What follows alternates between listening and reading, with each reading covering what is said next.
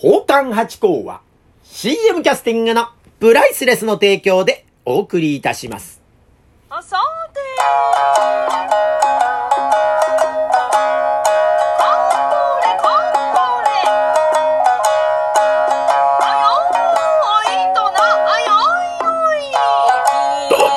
松野屋八甲でございます。水金土日の夕方6時は宝冠八甲をよろしくお願いします。というところで、私、恥ずかしながら帰ってまいりました。松野屋八甲でございます。というところでございまして、山口県から、えー無事に東京に戻ってまいりましたというところで、まあ、いつもの場所でお話をさせていただいているということで、まあ、ドラゴンエをちょっと張り上げながらでもお話をさせていただいても大丈夫なんじゃないかというところでございまして、先週はね、あの、島根県で、まあ、夜ですよ。外のベンチでもってお話をさせていただいて、まあ、スズムシとね、共演ということで、まあ、スズムシが木の上で、リンリンと、鈴の木のような感じでですね、リンリンと上から泣いてくださってるというか、くれてるところですね。えー、で、お話しさせていただいて。で、まあ、あのー外でございますから、まあ、散歩してる方とか、食事に行かれる方、まあ、酔っ払ってらっしゃる方から、まあ、じーっとあいつなんだと、えいうことで見られたということで、ちょっと恥ずかしくて、短めの放送になったかなというところでございますが、まあ、帰ってきてますからね。で、今年もですね、まあ、そのオペラ行ってまいりまして、ありがたいもんですね。奉還っていうのはもう本当に間をつなぐっていうのが、まあ、奉還。ね、えー読んで字のごとくしてね、奉還の方っていうのは助ける。で、官は何かっていうと、間なんですよね。間を助けるってんで、間をつなぐ。まあ、間をつなぐっていうのが、まあ、私たちの商売ということで、まあ、去年に引き続き、今年も、オペラの魔敵という、演目ですね。モーツァルトの演目でもってですね、あの各地回らせていただいたということでございまして、今回もですね、東京二機会さんと共に、えー、伺ったわけで、本当に30人という少ないんだそうですが、大所帯でもってね。いやー、だからあんだけ大人数いますとね、まあ男楽屋と、ね、女性の楽屋ってのはちょっと分かれてたりなんかしますが、中でもね、あの、コーヒーをですね、あの、焙煎すると、焙煎じゃないな、あの、ゴリゴリこう、なの、削る？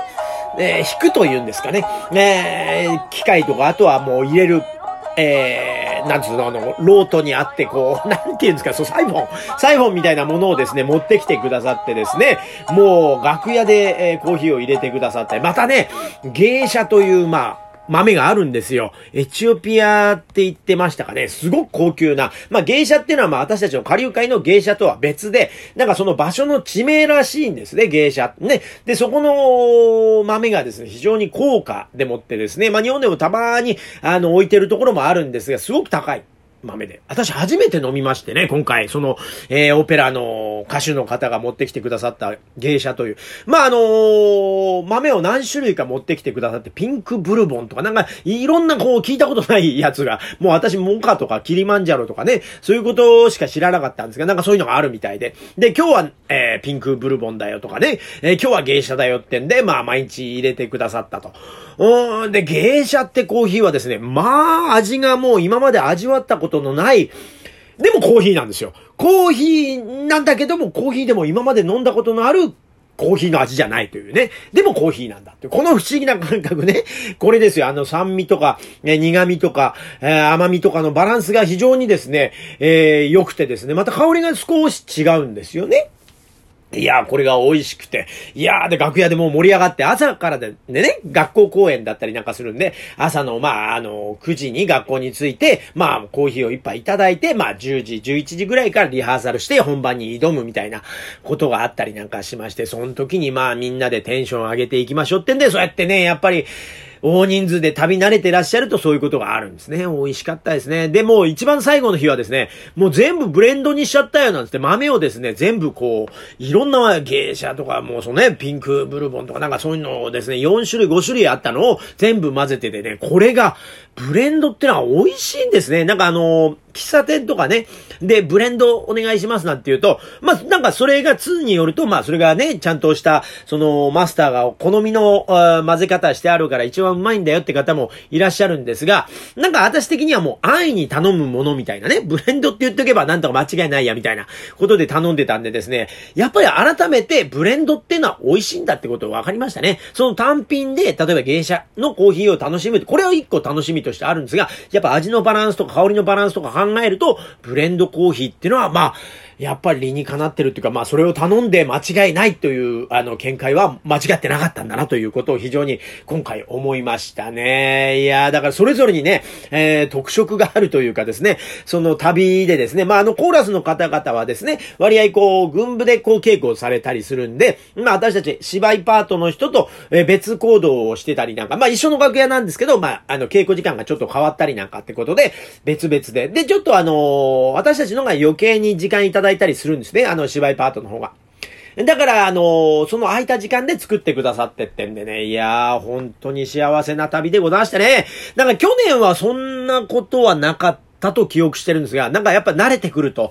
徐々にですね、なんかそんなサービスも受けられるようになると言いますかね。で、また今回もですね、まあ短い間だったんですけどね、まああの、先週と今週と活かしていただきまして、で、やっとね、あのー、こう、こなれてきたというか、まあじゃあ、ね、あの、食事もしましょうかみたいなことになったんですかね。でもね、やっぱね、あの、地方に行きましてね、私、こう、なんか、芝居の大事なパートをいただいてるというか、私がこう、声が出なくなったり、まあ、お腹壊したり、パワーが出なくなるとですね、あの、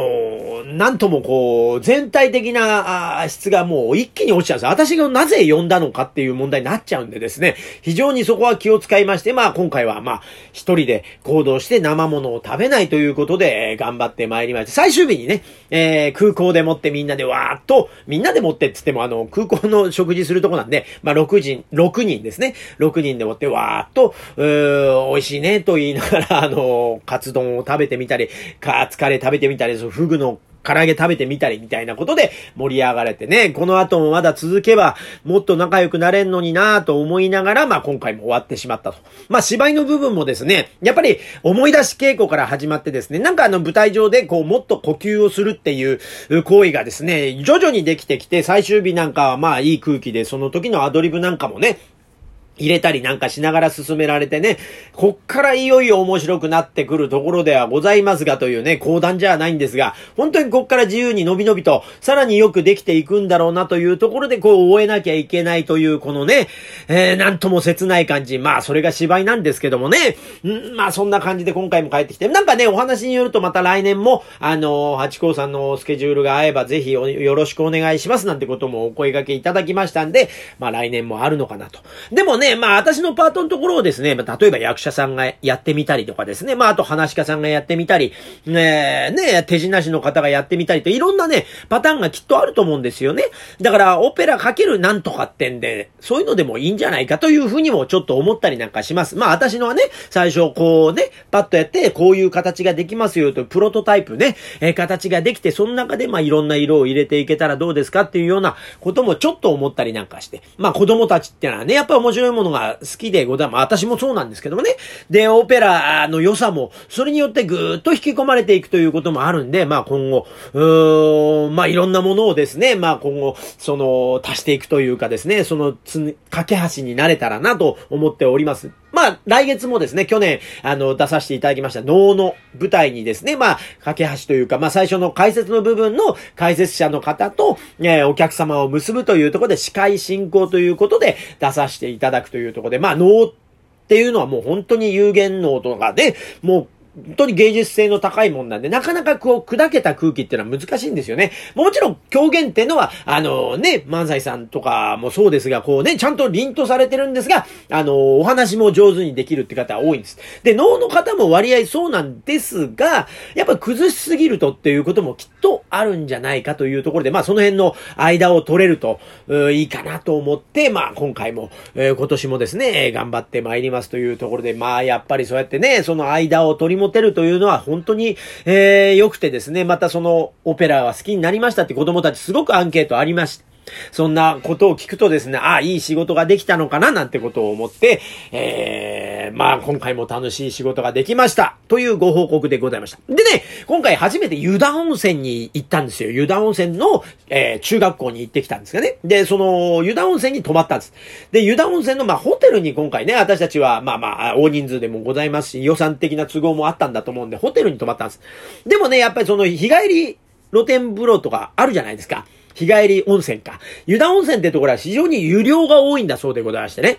だからですね、もうどこの旅館行ってもですね、もうその日帰り温泉あって、どーっと出てると。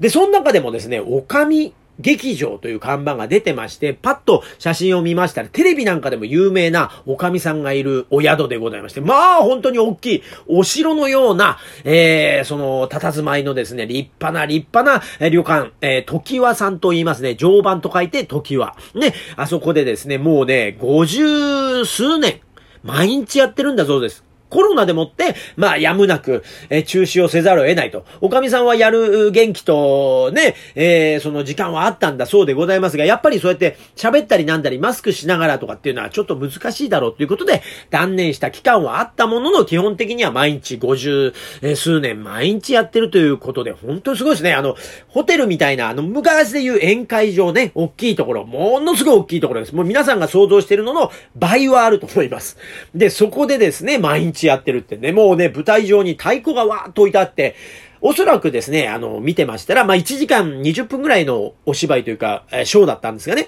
まあ、本芸としては太鼓なんだと思います。SL 太鼓というね、SL のポーっとシュシュシュシュシュっていうのを太鼓で表現して。で、その他にですね、手妻があったりですね、あの、あとはもう、なんだ、早野凡平さんの芸があったりとか、もうダンスがあったり、ロボットの、えー、最新のダンスがあったりとか、まあ、本当に、細かいものがトントントントントントンと、おかみさんの、まあ、ワンマンショーではありますが、若手の、ね、子が10人ぐらいお手伝いしながら、基本的にはワンマンショーなんですが、えー次々サクサクと行くっていうんで、飽きずに1時間20分たっぷりですね、見れたという。で、これがまた無料なんですよ。で、よこ、よその旅館に泊まってても見てもいいぞということで、まあ、さすがに私はね、あの、日帰り温泉に入らせていただいてから見たんですが、でも全然、あのーただただスッとその時間だけ来てという方もいらっしゃったんで、ぜひ湯田温泉に、山口県に行かれた際は湯田温泉のおかみ劇場、これ本当に一回ぜひ見てください。というところで、ありがとうございました。